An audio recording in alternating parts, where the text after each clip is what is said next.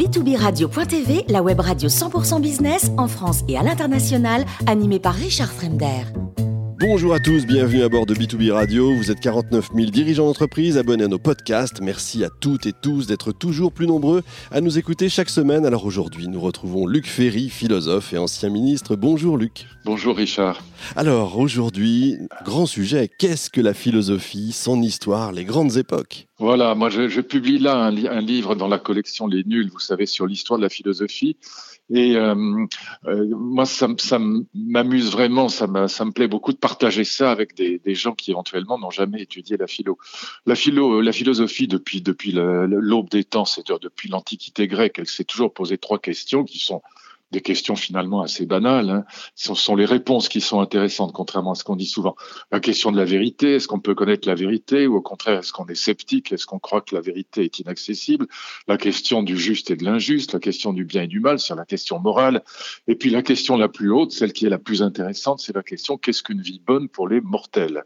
Nous, nous sommes, euh, à la différence des dieux pour les Grecs euh, qui sont immortels, nous sommes mortels. À la différence des animaux, nous le savons, apparemment les animaux n'en ont pas vraiment conscience. Nous, nous sommes à la fois mortels et conscients d'être mortels, et c'est ça, euh, Schopenhauer disait, c'est si, si, nous n'avions pas conscience de la mort, jamais ni les religions ni les philosophies n'auraient existé, parce que nous essayons de répondre à la question qu'est-ce qu'une vie bonne pour les mortels et pas pas pour pour les dieux ou pour les animaux? Enfin, peut-être aujourd'hui on s'occupe un peu plus des animaux, mais enfin la, la question philosophique c'est qu'est-ce qu'une vie bonne pour les mortels? Et ce qui m'amuse, c'est qu'il y a eu que cinq grandes réponses dans l'histoire et elles sont toutes les cinq euh, absolument euh, géniales. Voilà. Alors, je peux vous les raconter en une minute, mais évidemment, c'est. vous avez trois heures. Tiens, allez. En une minute, mais oui, voilà, non, non, je, je, vous prends, je vous prends, mettons trois, même deux minutes et demie, mais c'est juste pour vous donner une, idée de ce que c'est. C'est évidemment après, il faut rentrer dans les dans les détails. Elles sont toutes liées à l'idée d'harmonie. La première grande réponse, c'est celle qu'on trouve déjà dans l'Odyssée d'Homère, puis on la trouvera chez les grands philosophes grecs, chez Platon, chez Aristote, chez les stoïciens. C'est la vie bonne, c'est la mise en harmonie de soi avec l'harmonie du cosmos les Grecs pensaient que le, monde est, harmonieux, qu'il est, comme un organisme vivant, que chacun d'entre nous a sa place dans cet univers. Et donc la vie bonne, c'est quand on a trouvé sa place, comme Ulysse à qui a, après la guerre de Troie, essayé de retrouver sa place dans le monde. Et donc on parvient au bonheur, on parvient à la vie bonne quand on a mis sa vie en harmonie avec l'harmonie du monde. La deuxième grande réponse, elle est liée aussi à l'idée d'harmonie, c'est celle des grandes religions qui vont apparaître un peu après. La vie bonne, c'est la mise en harmonie de soi avec les commandements divins. Et dans ce cas-là, Dieu nous promet euh, l'immortalité de l'âme, il nous promet la vie éternelle. La troisième grande réponse, c'est celle des modernes. Elle apparaît avec l'humanisme moderne, avec le XVIIe siècle, peut-être même déjà avec la Renaissance et surtout avec le XVIIIe, avec Descartes et puis après avec la philosophie du XVIIIe et du XIXe siècle. La vie bonne, c'est la mise en harmonie de soi, non plus avec le cosmos ou avec le divin, mais avec les autres humains.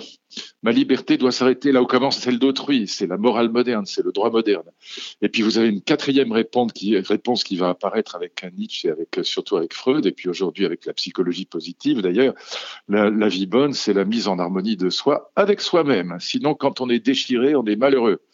Et puis, euh, moi, je pense que la vie bonne aujourd'hui, avec euh, ce que j'ai appelé la révolution de l'amour, c'est l'invention de la famille moderne et du mariage d'amour.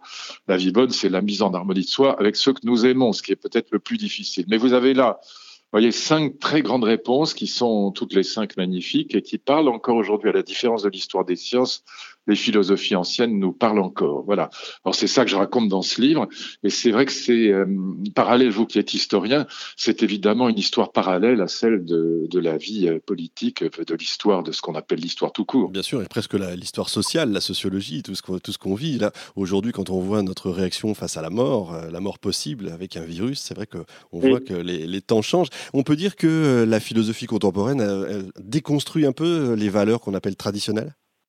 Oui, à partir de, à partir de ce que vous savez, Paul Ricoeur parlait des, philosophies du soupçon hein, pour parler de ce que, de ce que euh, Heidegger appelle la déconstruction. Après Derrida a repris ça, mais c'est Heidegger qui invente le mot déconstruction.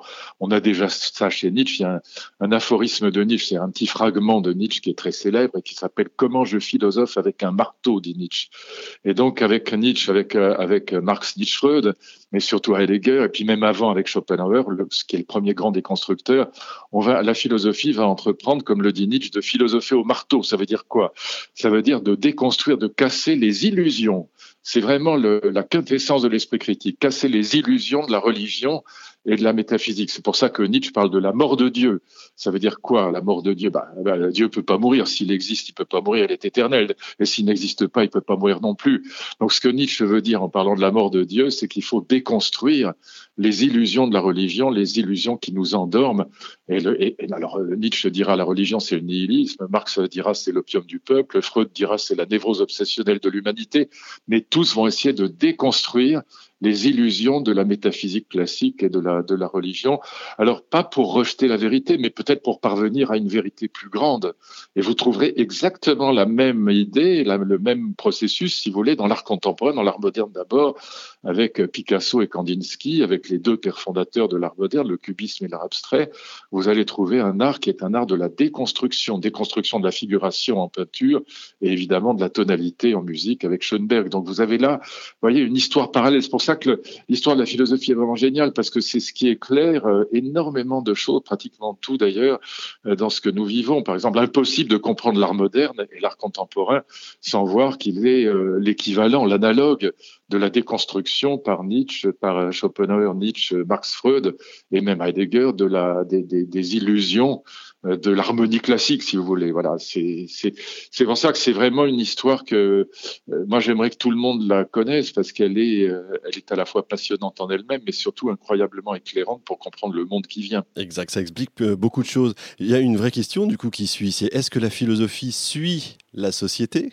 Ou est-ce que c'est la philosophie qui amorce euh, les changements de la société? Là, là aussi, on pourrait prendre trois heures, mais... Si vous êtes matérialiste, si, si, vous êtes marxiste, par exemple, vous pensez que ce sont euh, que c'est l'économie qui est euh, qui est à l'origine, l'infrastructure, comme dit Marx, Marx qui est là, qui est à l'origine des idées, que les idées ne sont que le reflet de ce qui se passe dans la société et notamment dans l'économie. Bon, moi j'ai toujours pensé le contraire, j'ai toujours pensé que les idées étaient très en avance sur leur temps et que euh, si vous regardez par exemple l'humanisme qui naît à la Renaissance, déjà au XVe siècle, avec des gens comme euh, des philosophes comme Pic de la Mirandole, bah, au fond, euh, il, est déjà, il écrit un petit livre qui s'appelle de, la dignité humaine, et, là il y a quelques idées qui vont qu'on retrouvera jusqu'à jusqu'à Sartre et qui sont, mais alors pour le coup très très très très en avance sur la la société de son temps. Si vous regardez même dans les grandes religions, regardez Jésus. Euh, Jésus, moi je suis pas croyant, mais enfin je trouve que Jésus est un être absolument inimaginablement exceptionnel et merveilleux. Euh, il est, les idées de Jésus sont mille fois en avance, si je puis dire, sur son temps. Et donc quand il plaide l'égalité entre les hommes et les femmes, entre entre tous les êtres humains dans une société qui est encore une société totalement aristocratique où il y a des esclaves, il est il est en avance, euh, il est en avance de mille ans sur son temps. Donc moi je pense que même factuellement on peut prouver que les idées sont en avance sur leur temps c'est dire pour ça que les, les idées d'aujourd'hui sont en avance sur le, le, monde qui vient. C'est pour ça que c'est important de connaître cette histoire. Oui. Pour finir, euh, Nietzsche était très en avance peut-être avec euh, l'arrivée du surhomme, la mort de Dieu, vous en parliez. Euh, l'arrivée du surhomme, c'est peut-être lui qui a raison avec les GAFAM et la vie quasi éternelle maintenant. alors, le, le, surhomme, enfin ce qu'il appelle l'éternel retour, en fait, c'est bon, pas exactement ce qu'on croit. Ce que, ce que Nietzsche appelle le surhomme, c'est celui qui est le sage, le vrai sage, qui est capable de l'éternel retour.